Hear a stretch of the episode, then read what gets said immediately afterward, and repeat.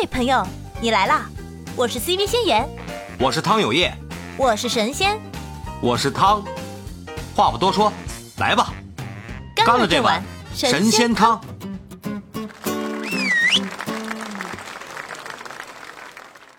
嗨嗨，江北，准时准点，嗯，准时准点。被你安利了，你看我们动作多快！你安利完了以后，我们立马就开这个主题。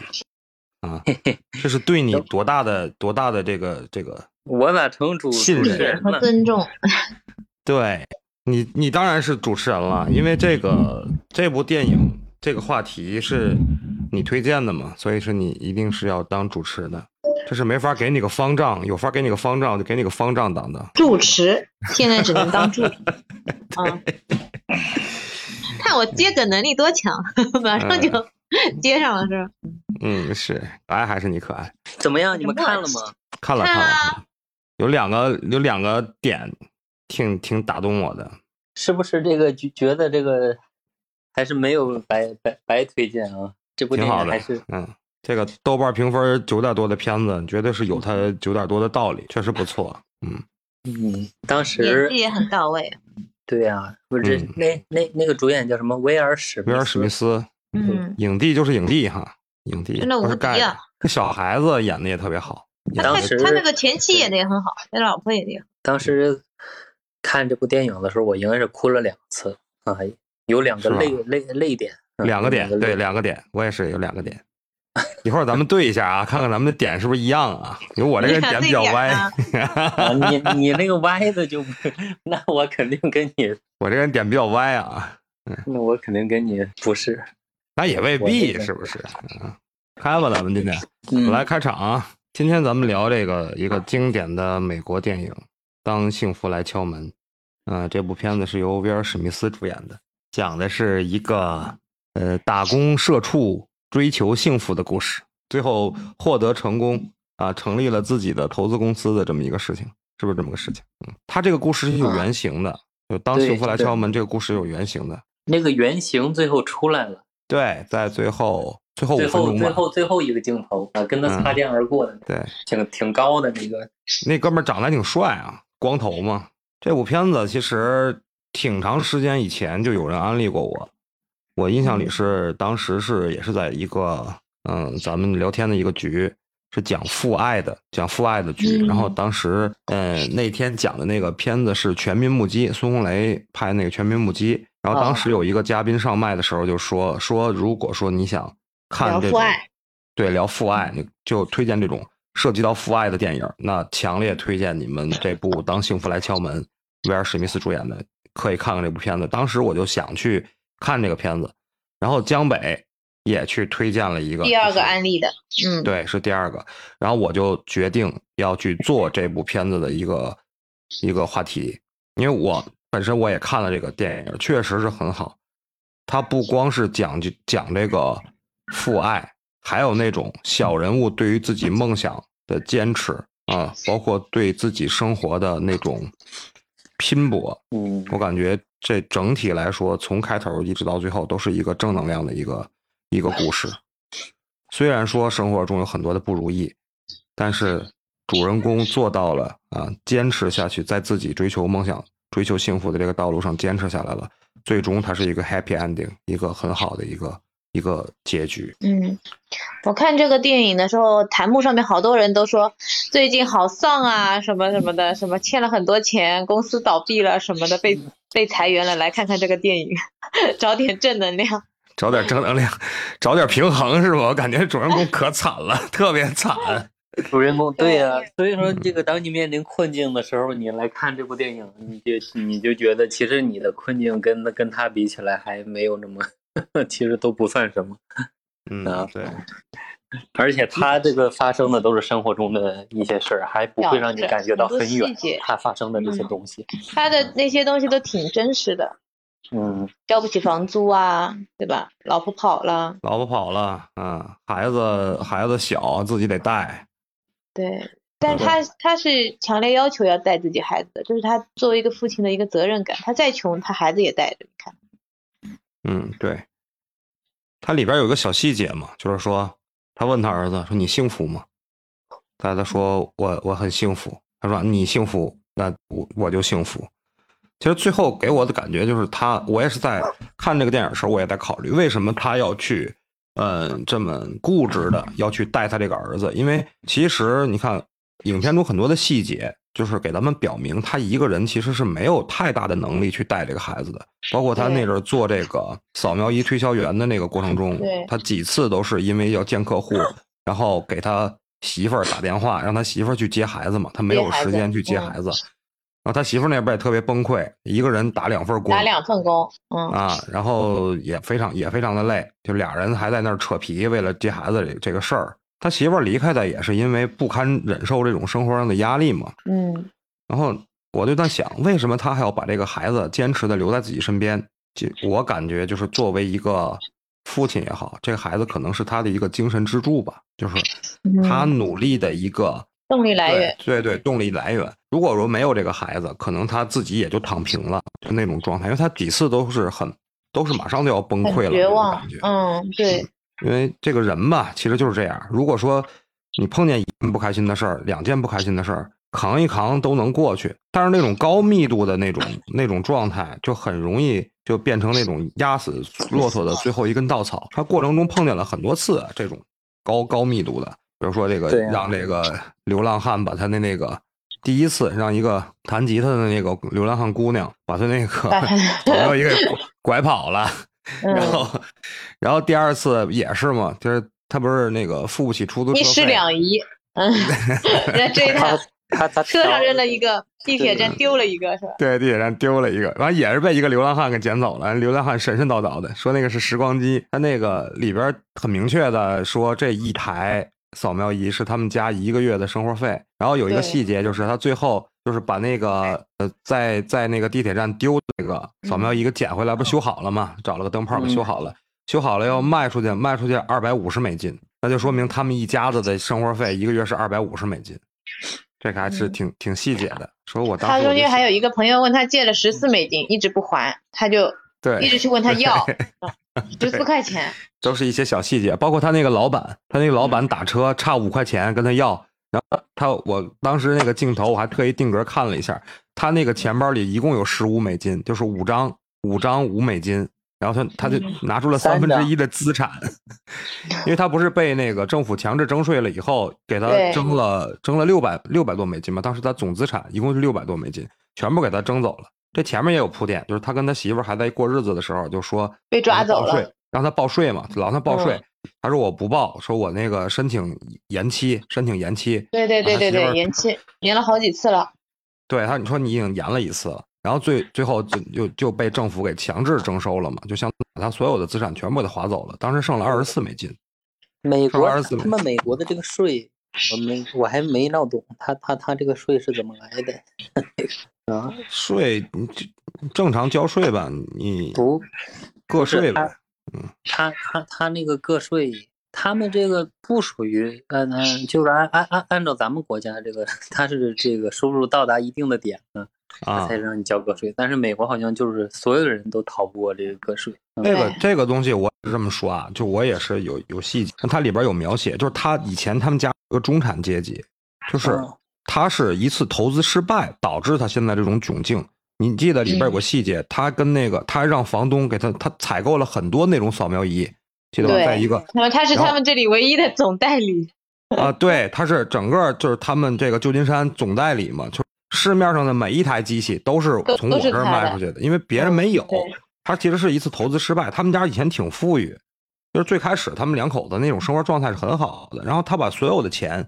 都投在这个扫描仪上，是嗯摆了摆了一屋子嘛，然后他们那个房东还给他们拍照。你想想，一台机器能卖出二百五十美金，你想想他们那一屋子机器，他当时很有钱的，你这么想对吧？所以说他那时候他应该是有一个高额的税的，但是他把这个东西全部身家都都赌在这个买这些扫描仪上了，才造成他最后政府要给他征收他大量的税，这你就说得通了，对不对？因为他是两次延期，他本身应该交税，他两次延期了嘛，对对，对就是在他买那些扫描仪，其实就应该交那么多的税，但是他把这点钱都用来买扫描仪了，他琢磨着把这些扫描仪都卖出去以后，他就可以翻身了。但是从实际售卖的过程中来看，这个东西并不受欢迎嘛，反映的是一九八零年代的美国旧金山，那时候正是他们的经济危机，包括也有很多电影里的细节能体现出来，因为他们最后不是说被因为交不起房租，被从汽车旅馆里轰出来了以后，无家可归嘛，没地方住，然后他们先去的是社会救助，社会救助那边说我们只接收妇女和儿童，他说那我不行，我必须得跟我儿子在一起，找了一个黑人大妈妈问那个社社会救助。然后说，那你们不行，你们去教堂那边碰碰碰运气。但是那边每天晚上五点排队，然后就当时就给了一个得给了一个长镜头，那个队排的非常非常长，全部都是流浪汉，给了一个长镜头扫过去。呃，从那个镜头来看，都得有一二百人在排队等着那个教堂的救助，包括教堂里边有那些床位什么的嘛。然后床位还很紧张，就第一次他们去教堂排队，只剩四个。床位了嘛，然后前面有两个人插队，差点把他们的那个位置就给挤掉。然后这时候有一个老汉，一个老头说了一句：“说他们是插队的。”这时候那神父才把前面这两个人给轰走了，把他们两个人给安排进去。对，安排进去是还是一个小单间然后还有一个镜头是他们在那个教堂里，呃，食堂里吃饭那个状态，就是说，呃，美国的教会相当于它它是两个救济两个救济途径。就是一是政府给的，但是只接受妇女和儿童，然后教会这边就是属于宗教宗教这边，他是给的是救助所有人的。而当时的失业率、流浪汉的人数，就表明当时一九八零年代的就是旧金山，当时就业压力是非常大的，就很多人失业。这也这也从侧面证明了他那些扫描仪为什么卖不出去，就他这投资是失败的。他不也说了吗？很多医生。就认为这个东西价格太高，虽然很便携，而且效果比 X 光仪好，但是价格是 X 光仪的两，所以它很不好卖。我怀疑，他最后二百五十美金卖出去这个扫描仪，有可能是平平平，就是平进平出，或者是赔钱，因为确实他不好卖。所以说当时可能是他投资投资了很多的钱。对。我刚才说我那个两两两个点，就是说有有两个地方看哭我了，就是那个他那个在厕所里边抱着他儿子那个啊，别人敲门呢，当时他也哭了。我说这么一个，其实，嗯，他从其实当时那个电影已经很很靠后了，对啊，就是演演到那段时候，我说前面其实他不管是经历什么挫折也也好啊，其实这个都没有哭，还是挺坚强的啊。对，说真的是到了那个时候。那个点说抱着他儿子在厕所里面睡觉，然后他一一只脚堵着那个门，就不让别人进来嘛，顶着门把那门锁反锁了嘛，把厕厕所那是一个啊，那真真的是到了那个山穷水尽哈，这真的是山穷水尽了。还有一个就是最最后他从那个那儿那个那个就是面试完了，哎，出来那个那个那个面面面那个他们公司的那个领导说。呃，他他当时说，呃，就是如果说今天是最最最后一天了，他会怎么着？然后那个他那个领导说，那个那明明天你就接接着，哎，那句话是怎么说来？我忘了那那句话了。然后他出来以后，嗯你明天还还可以再穿这次再穿这身衣服。然后今天今天是你实习的最后一天，但是明天是你是你的第一天，就是你入职的第一天。嗯，当时说的是这个。对他从那个公司出来。他当时应该是也也哭了，然后就是在那个人人人群里，然后对对对对，嗯，就是他哭的那两个点，其实我正好也是哭的那两个点，嗯，那还还还挺好，咱们点还还重合了一个，还不错。我说我点歪，你还跟你还重合了一个，挺好。嗯，我觉得他在厕所里那一段就是真的是成年人的崩溃，成年人的崩溃就在一瞬之间哈。就是这个点点滴滴，点点滴滴当中，就是就一天有有时候我们自己也是一天之内遇到好多好多事情，比如说车没赶上，然后车没赶上，然后突然之间又下了雨，自己拎了很多很多东西，然后走又走不动。我之前就遇到过，整个人就尖叫，我就在在路上就尖叫了，你知道吗？嗯，承受不了那么大的压力了哈。不是，也不是压力，就是怎么那么倒霉，你知道吧？这种感觉就是。又下的暴雨，然后因为当时是在读读大学嘛，然后要从学校回到家，我拎了好多好多东西啊，就肯定超过我自己能拎的那个范围，背的包，然后就手里拿着衣服什么的，然后还下着暴雨，然后车又坐错了，然后下错又下错了站，然后又又又没有那个，然后撑着伞，关键那个伞我手里还拿着很多东西，然后这个时候就有一辆车，就那种卡车从路边开过去，然后那个水就直接溅的比我人还高，你懂吗？然后就直接就把把我整个人 给淋湿了，然后我整个人就崩溃了，你知道吗？哎呀，想想这是屋漏偏逢连阴雨啊！就这种感觉，其实我觉得每个人多少都会遇到过这种感觉。前天前天我前天我们聊的是成年人的崩溃，你要不要藏起来？有时候这个崩溃说来就来，你想藏也藏不住。对对，有时候是自己很难控制的，很难控制那种状态，都有吧？成年人都有那么一个瞬间吧，就突然就就想就想大哭一场那种状态哈。我说我那两个点啊，我说我两个点跟你不太一样，就是第一第二个点就是他最后说他那个老板说说明天你可以来上班了，因为他那里边也有个小细节啊，嗯，就是他在被通知他最后胜出，他们才二十个人嘛，二十进一嘛，他们那个实习生，然后半年没有收入，二十个人最后留一个人，然后他之前有两个小细节铺垫，一个就是他为了五点去带他儿子去排那个教会的那个队，然后他早交卷了。当时在他之前有一哥们儿也交了卷了，然后他们两个在电梯里还有段对话嘛。那个那哥们儿说：“啊，你这么早出来，呃，就第一个答完卷的人就问这个威尔史密斯，你你第你你这么早出来是怎么是赶时间吗？”他说：“啊，是赶时间，但是我都答完了。”然后还说呢，说那个最后一道论述题用了用了点时间，然后那哥们就傻了啊，背面还有道论述题呢，这是一个小铺垫，就是说他答的又快又好，就确实是努力了。在这之前不是有一个有一个也是有个小片段描写，就是他在教会那个大食堂，然后在那看书，他儿子问他说：“你考试准备好了吗？”他说：“当然，我当然准备好了。”就是他一直是在努力，即便是这么忙的状况下，他也是在一直努力去应付这个考试。因为他们那个主管不是说过吗？说有一次，说上一批上一届有一个人考了九十九十四点多分吧，说也没录用他。如果你们觉得这个要保险一点，那就考一百分儿。那他是很努力的在准备这次考试，而且准备的很充分嗯，答的又快又好，而且很细心。背面那道论述题有人没有发现，他也发现了，也做完了。而且那个嗯，在在他这个期间，他那那另外那个上司还老总是刁难他，让他去买那个，对，就他那主管嘛，就他那主管 就是老占用他的一些时间嘛。对，他正好约了那个客户过去，然后他又又又让他去停车，停完车了以后过去，然后约的那个时间就晚了。对，但是其实那个那个也是他的人生的一次机会啊，就是说，而且他是自己把握住这个机会了，就是他去见的那个老板，就是本身爱看橄榄球赛嘛，然后他其实是，如果说他去了，就是正常见见到这个人去谈，因为那个人很坚定，他在橄榄球比赛上说过，说我是肯定不会用你们公司的产品的，所以说你跟我安心看球吧。他说了这个，就是说这次见面，其实即便是他约上了，如果约见成功了，他也不一定能拿到，他百分之百也拿不到这个订单，反而是什么？反而是因为他错过了，然后他本着自己的这种，呃，要也好啊，还是说自己想要这份订单的决心也好，去拜访了人家，然后还有一个这么个机会，跟人家同时在这个球场上被人家请客看了场球，然后认识了他的那那个老板的一些朋友，在那儿收了很多的名片嘛，然后，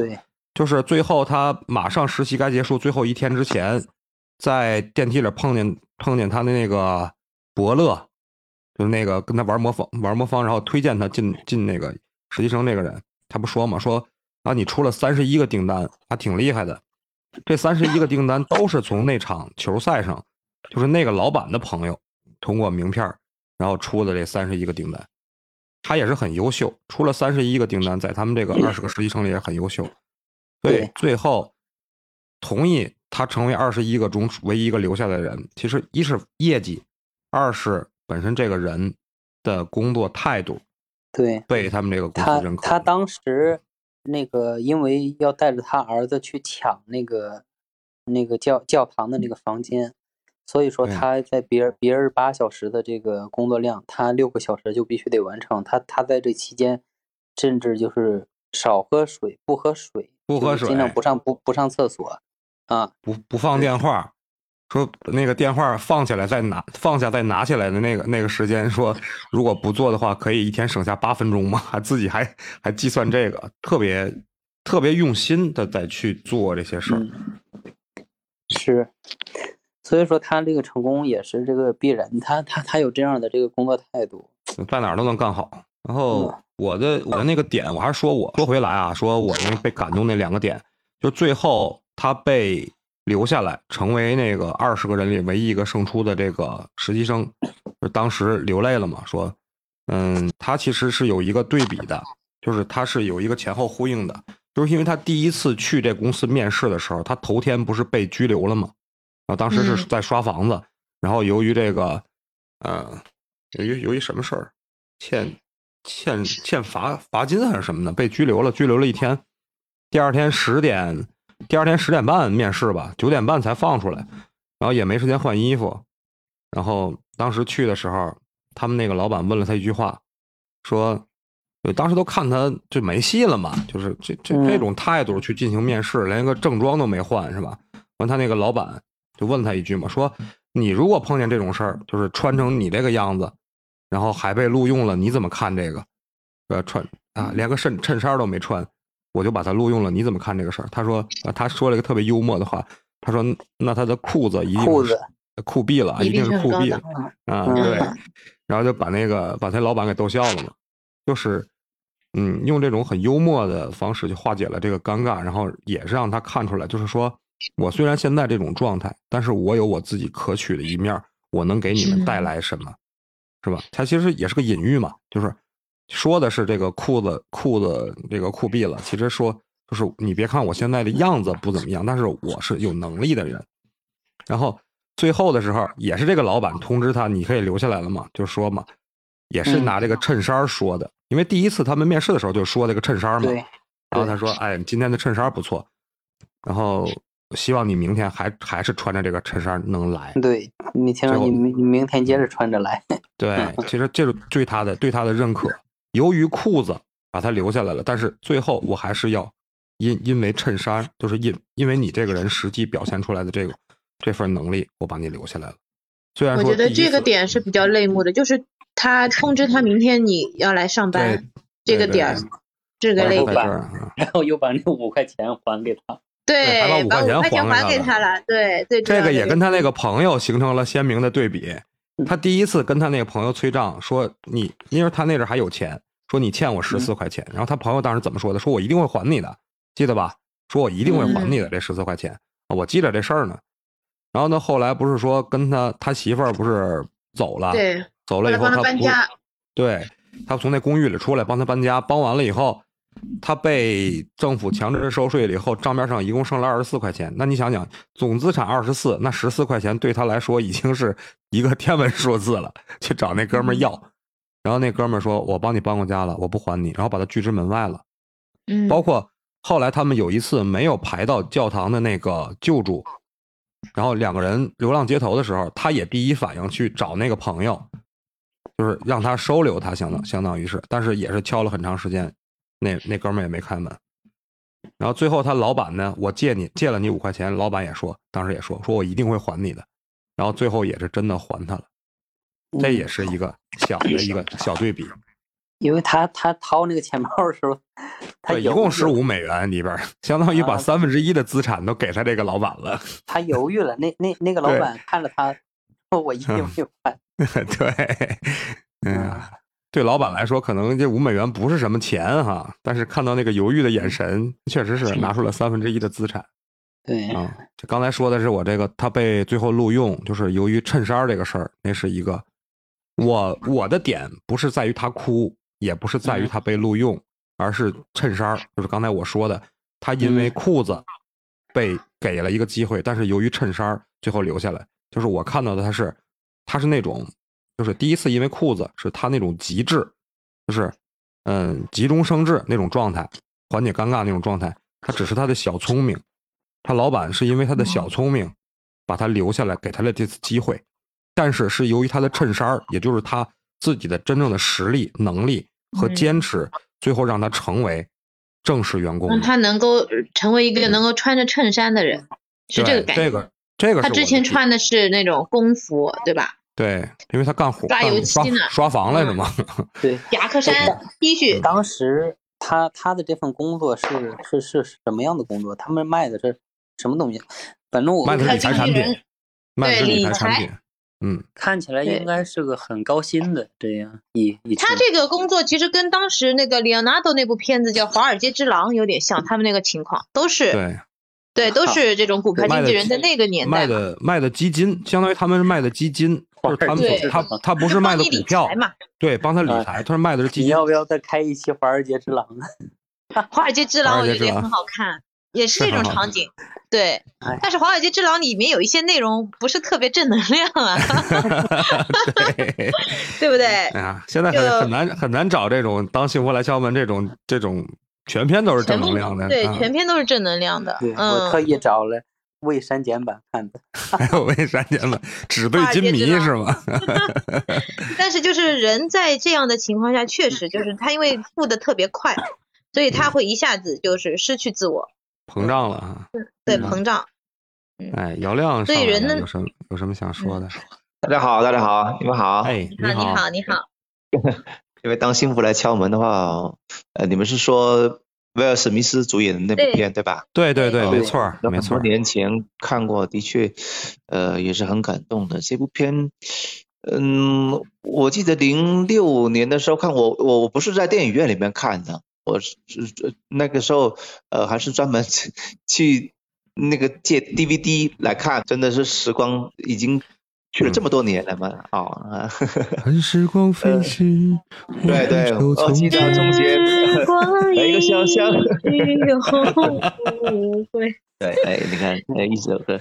哎，所以，哎，我我知道，像这部这个影片，当时就是说看到一种中年男性因为呃生活的压迫啊，或者经济萧条带来的一种挫败感啊，整天奔波啊，过着这种嗯。很没有面子的、没有颜面的这种生活，但是还是通过自己的努力打动这种证券公司，啊、最后就是啊、获得一个起码体体面的人生了吧？我觉得这种这种片子在任何时代看起来它它都很有意义的。对，都很有力量。嗯，是的，嗯，特别是现在这个时情况下，对，现在在后疫情时代的话呢，更加要看到重拾对生活的一种信心、一种乐观的态度。对嗯，其实有时候，这个一个人在中年，他的他的失利或者他人生滑向低谷，并不是他的错，就他嗯可他可能已经很努力了，但是嗯就是整个大的环境形势没有办法，就嗯现在也是这样子嘛，就是对啊不是人为的嘛，是天注注定的嘛，对吧？所以怎么样在这样一个环境下面靠自己去往上走，这个其实是每个人都需要去做的这么一个课题，我觉得，就现在这个时代下。嗯，还是你懂我呀？还是你懂我呀？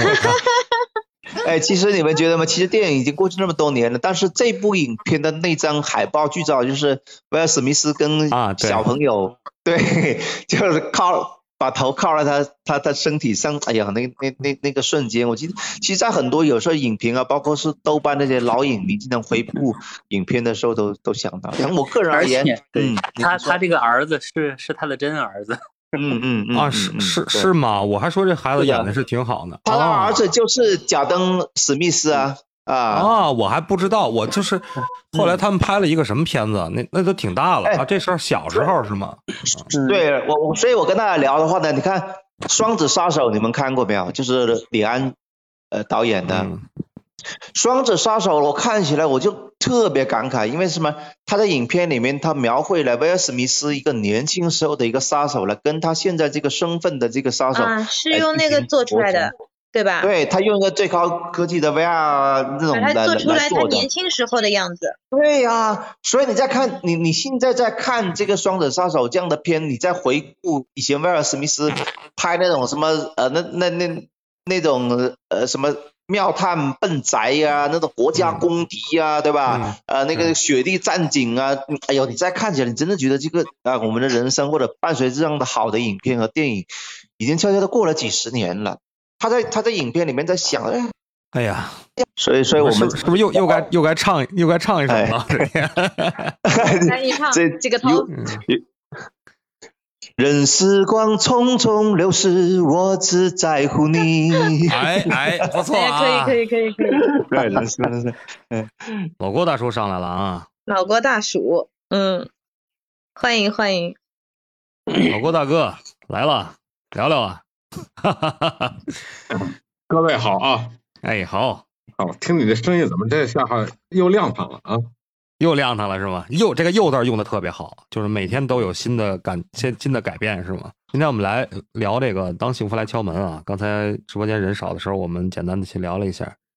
嗯、上次我记得是在江北的直播间，然后咱们去聊电影的时候，我印象里老郭大哥说过这部电影，应该是对这部电影也是很有感触的。也希望大哥今天能不吝赐教，啊、跟我们分享一下你对这边电影的一个心得吧。瞎聊瞎聊。为什么嗯从励志电影上来讲呢？这个电影呢，它呢给我的一个整体感觉，它是首先它的取材就是真人真事儿，但是来讲呢，它是比较那种，嗯、就属于励志类的，它是比较接地气的。就嗯，是，不是说是给人家那个，你像咱们有有一些励志的电影，看着好像是这个这个主人公呀，好像在苦难当中，好像是跟跟咱好像不是一路人的那种感觉。嗯而我从他这个，当然了，这个咱们这个男主确实这段位也在这儿呢啊。从但是从整体上，你从看他的整体影判这个节奏来，他是有颓废的地方，有自己很无奈的地方，也有很情绪很低落的地方。但是在这个过程当中，特别是当他情绪低落的时候，给我的感觉是，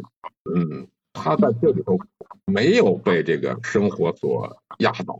哎，就是说的，嗯。呃，难受归难受，呃，这无奈归无奈，但是第二天呢，还是该干啥干啥，哎，就是就是这种的那个性格，然后特别是里头的这个小男孩儿啊，这个演员也是啊，但是咱们不知道现在的小男孩长成什么样了，但这小男孩儿的给我的感觉呢，也确实嗯演绎的不错，而他们父子之间的这种亲子的互动啊，也是这个影片的一个点。然后从这随着对他的情节的慢慢的推动啊，就是倒霉事儿啊，一个一个接了呃接着来，就给人的感觉，人们都期待着是什么呢？就是当我看这部影片的时候，当我第一遍看的时候，我就想期待的，我知道它是一部励志影片，但是期待的就想他通过什么方法去改变他目前的这种处境。你像他，就是当时哎，他玩魔方，对吧？还有就是他把他的钱借给，就是算是借给他那个公司的主管的时候，他的拿着钱包看的那个那种嗯，那种无奈的那那个时候就这种细微的表情吧，呃这嗯是都特别特别的好。你看他的，就是特挺矛盾的啊。要是在外人看着五美元，觉得你才多少钱呀，是吧？但是对于他来讲对，啊，那真是那那是巨款了，就把这个感觉，哎，给给带出来了。还有是，当他面对了职场的这个倾压吧，哎，就是从我们一般人来讲，就了解他那个呃见习主管对他的让他干这干那的，然后的时候，但是他那种态度，我觉得就是对于我们在进入职场的时候，我们原先有一次专门聊了一个职场的话题，就是说的这个新人，嗯、你到了一个公司以后会怎么样啊？人家有人欺负你，干一些杂事儿，其实是是什么呢？我从某种意义上，当时我发表了我的看法，因为我进入真正的进入职场，我是三十岁以后，就是我以前是在一个那个单位里头，在体制内，然后后来的真正的到了大潮了以后，到了北京以后呢，那职场以后，我就觉得，当我看完这部电影以后，我原先跟人说，我说我给人家端咖啡，当然这不是要求啊，就是我想学东西，我就给人家呢端个咖啡啊，给人买包咖啡啊，买个那个早点啊什么之类，说白了就是想跟人身上学本事，因为我知道的一件事是什么呢？人家没有人谁平原无故的，就是有义务去教你。嗯，对，哎，这就是我从这电影当中体会到的。因为当我看到了这个这个影片的时候，哎，我感觉到他，你看他他那表情，他并不是那种应付，对，而很很无奈，他就是哎，好像觉得哎，我就是哎，你让我干这事儿，OK，马上我就去特别干，态度是特别特别的诚恳的。而且从来不找借口。他其实是可以找借口的，因为你就拿最后一次那个那个点，就是他要一个有一个重要的一个老板的客户，他要去见嘛，然后他那个他那个主管让他去停车，他其实当时是可以解释的，有这种嗯有这种条件去解释，但是没有，他是嗯宁可说把这个这个约会最后他迟到了，他其实也是完成了他主管交代这个任务，因为嗯就是他我是公司的员工嘛，我肯定要以我的领导的这个这个工作为第一第一要务去做这个东西，不找借口嘛。嗯，就是说他的这种态度是就是的属于特别的态度的那种端正的那种人，就给人一种是老实肯干的这种印象。对，可靠。嗯呃，而且还有他一点是什么呢？他不是那种特别憨的人，他是极其有头脑的一个人，不放过任何的一次机会。你像他的失约了以后，他又跑到那个又去敲人家的门，对吧？这我觉得他那个时候他敲那个门的时候，在影片当中预示着几点，他去敲别人的门，啊，然后呢，别人呢也去敲他的门。啊，就是这两个这两个敲门，我觉得是跟那个可能是这是也是主创人员呢，他有意的去到，一个是什么呢？给我的一个寓意是什么？给我的一个寓意启发就是，幸福幸福呢，得在自己手里头，你得去敲幸福的门，你不能等着，不哎哎能等着幸福来敲你的门。哎，老郭大哥，这个这个上上境界了啊！这句话说的挺上境界啊，确实是。对，我们都没有想到这么深层次的一个一个一个一个含义。嗯，就是你主动的去出击，哎，这时候，然后呢，哎，得到的结果是什么？得到的结果是那个老板主要客户带他去那个球场，然后对人家已经拒绝他了，这就是什么？又体现出一销售人员的一个素质。因为我本身就是做销售，因为被人拒绝吧是非常非常正常的事情。作为销售人员来讲，对，嗯，然后他在这时候呢，抓住旁边的机会啊，然后去展示自己的魅力，然后呢，哎，你看别人跟他的去取得联系，哎，这就东方不亮西方亮，因为在我在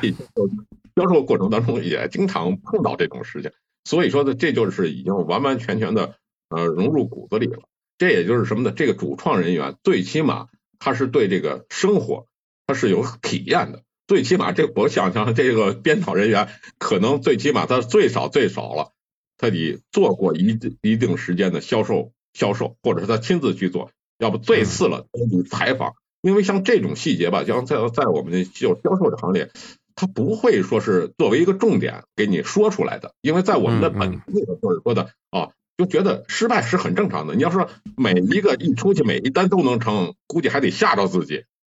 咋了这是？嗯 那对吧你你你销售这行业，它也它也就不不存在了，出去一单就成一单的，谁都可以干的，还存在这个职业吗？对吧？老板自己出去所以我就突然想到一句话，我嗯突然想到一句话，就是人生没有白走的路。就嗯。销售他这么一个行为，他可能就是没有拿到那个单子，但是其他地方他有收获，他的那些嗯。啊那个客户的朋友啊都给他有有去嗯给他嗯。名片，然后接触到新的圈子，所以我觉得放好自己的心态，然后往好的方向去努力，踏出这一步之后，所有的路都不会是白走的，总有一天会有一个结果，我是这么觉对。得。，嗯，哎，这就完了？让我喝口水缓缓啊。我还没聊够呢。行，明天啊，咱们接着奏乐，接着舞，喜欢就点订阅，也可关注主播哦。到我们的直播间和我们互动连麦，你的声音很可能会出现在我们的下一集。